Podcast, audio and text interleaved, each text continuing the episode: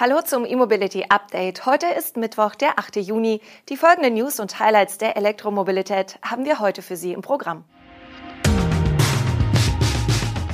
Fiat stellt den e-Doblo vor. Produktion des Hyundai Ioniq läuft aus. Erstes Bild vom Polestar 3. Olymp Cars will ins Elektroautogeschäft und Witten will mehr Ladesäulen und Carsharing. Fiat hat die neue Generation des Doblo und des elektrischen e-Doblo präsentiert. Die Pkw-Variante wird ausschließlich mit reinem Elektroantrieb auf den Markt kommen, die Kleintransporter-Version wahlweise als Verbrenner oder E-Modell. Beim Antrieb des elektrischen Doblo setzt Fiat auf die aus zahlreichen anderen Modellen des Stellantis-Konzerns bekannte Kombinationen aus einem 100 kW Elektromotor und einer 50 Kilowattstunden großen Batterie. Im e-Doblo soll das Paket mehr als 280 Kilometer Reichweite ermöglichen. Wie bei den Konzernschwestern Citroën e-Berlingo, Peugeot e-Rifter und e-Partner sowie dem Opel Combo e-Cargo liegt die maximale DC-Ladeleistung bei 100 kW. Damit kann an entsprechenden Ladestationen die Batterie in 30 Minuten auf 80 Prozent geladen werden. Zur AC-Ladeleistung macht Fiat aktuell keine Angaben. Bei den Schwestermodellen ist je nach Markt der ein- oder dreiphasiger Onboard-Charger verbaut. Bei der Karosserie entspricht der Doblo bis auf die markentypischen Designelemente an Front und Heck seinen Schwestermodellen. Die Version mit kurzem Radstand ist 4,40 Meter lang, mit langem Radstand misst der Doblo 4,75 Meter. Die längere Version kommt als Nutzfahrzeugmodell auf ein Ladevolumen von 4,4 Kubikmeter und kann dank der Magic Cargo Funktion bis zu 3,4 Meter lange Gegenstände laden. Neben der Van-Konfiguration mit großem Laderaum ist das Nutzfahrzeugmodell auch als modulares Crew-Taxi und als Kombi erhältlich. Die Nutzlast liegt bei bis zu 800 Kilogramm im E-Doblo. Die Passagierversion bietet an allen drei Rücksitzen Isofix-Halterungen. Die Anhängelast liegt bei 750 Kilogramm. Der neue Fiat E-Doblo wird im Stellantis-Werk im spanischen Vigo gebaut. Hyundai wird in Kürze die Produktion des Ioniq einstellen. Wie der koreanische Autobauer mitteilt, wird die Fertigung des Modells im Werk Ulsan im Juli enden. Auf den Markt gekommen war der Ioniq im Jahr 2016 als Hybrid, Plug-in-Hybrid und Elektroauto. Seitdem hat die elektrifizierte Limousine laut Hyundai die Geschäftserwartungen des Unternehmens voll erfüllt. Bis Ende 2021 wurden in Europa rund 135.000 Einheiten verkauft. Nach den drei Antriebsarten schlüsselt Hyundai den Absatz allerdings nicht auf.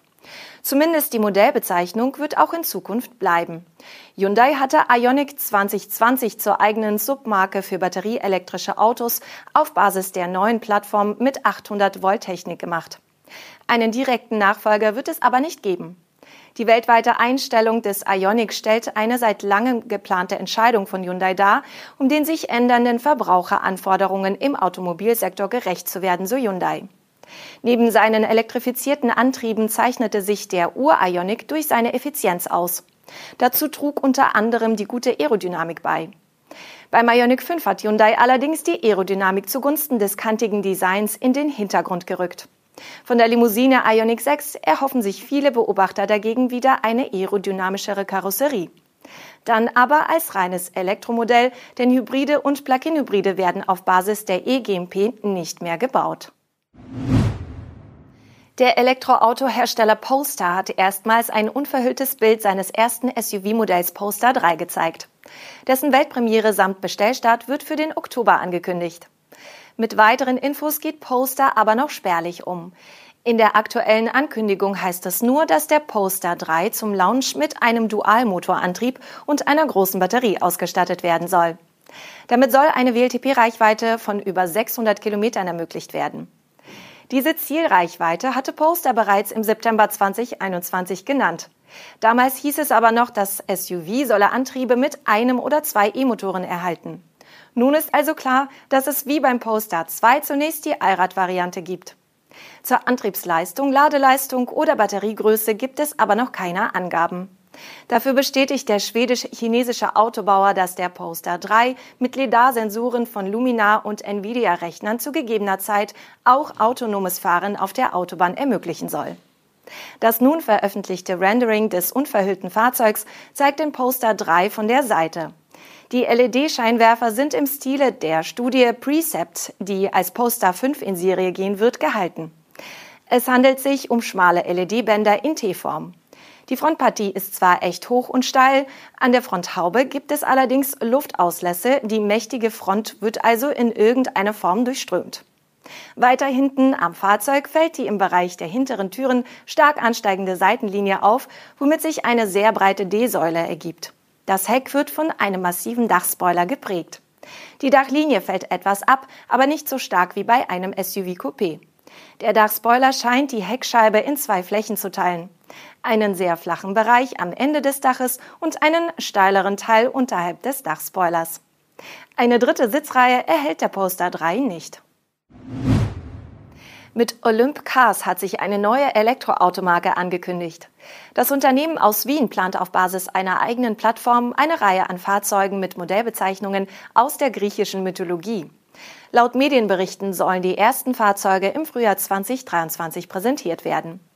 Den Anfang wird voraussichtlich der E-Transporter Hermes machen, der eine Reichweite von 700 Kilometern bieten soll. Die Produktion dieses Modells soll Mitte 2023 anlaufen. Ebenfalls geplant sind das 4,80 Meter lange E-SUV Ares mit mindestens 600 Kilometern Reichweite, die Limousinen Apollon und Athena samt Shooting Brake Ableger, der E-Pickup Artemis, der elektrische Familienvan Hera und ein E-Stadtauto namens Selene. Bisher gibt es aber nur ein Rendering des SUV Ares. Die Plattform der Fahrzeuge ist den Angaben zufolge skalierbar und kann verschiedene Akkugrößen aufnehmen. Man bewege sich zwischen 450 und 700 Kilometern Reichweite und einer Leistung von bis zu 257 kW. Später sollen die Modelle auch mit Wasserstoffantrieb fahren. Laut Motor.at stehen hinter dem Unternehmen die Firmen Abo Drive und Modern Mobility. Die NRW-Stadt Witten will gemeinsam mit den Stadtwerken die Ladeinfrastruktur flächendeckend ausbauen. Bis zum Jahr 2023 sollen im Stadtgebiet 100 Ladepunkte stehen, bis 2025 doppelt so viele. Die Stadtverwaltung will zudem bis zu zehn weitere Elektro-Pkw anschaffen und nach Möglichkeit auf E-Taxen und E-Busse umstellen. Der Ladeinfrastrukturausbau in Witten hat bereits eine wichtige Hürde genommen. Der Ausschuss für Mobilität und Verkehr unterstützt ein von der Stadtverwaltung entwickeltes E-Mobilitätskonzept mehrheitlich. Darin wird auch das Ausbauziel von 100 Ladepunkten bis 2023 und 200 Ladepunkten bis 2025 formuliert. Zur Art der Ladepunkte macht die Stadt keine Angaben, es dürfte sich aber mehrheitlich um AC-Ladepunkte handeln. Im nächsten Schritt will die Stadt auf lokale Akteure wie etwa Unternehmen, Wohnungsunternehmen und die Uni Witten-Herdecke zugehen, um mögliche Standorte zu finden. Zudem soll die Stellplatzsatzung überarbeitet werden. Auch das E-Carsharing soll wachsen. An fünf bis sieben Standorten sollen künftig Fahrzeuge zur Verfügung stehen. Gemeinsam mit dem Ennepe-Ruhr-Kreis will Witten darüber hinaus darauf hinarbeiten, dass sowohl die Busse als auch die Taxen nach und nach auf Stromantrieb umgestellt werden. Das waren die News und Highlights der Elektromobilität für heute. Mit dem E-Mobility Update melden wir uns morgen zurück. Bis dahin wünschen wir Ihnen alles Gute.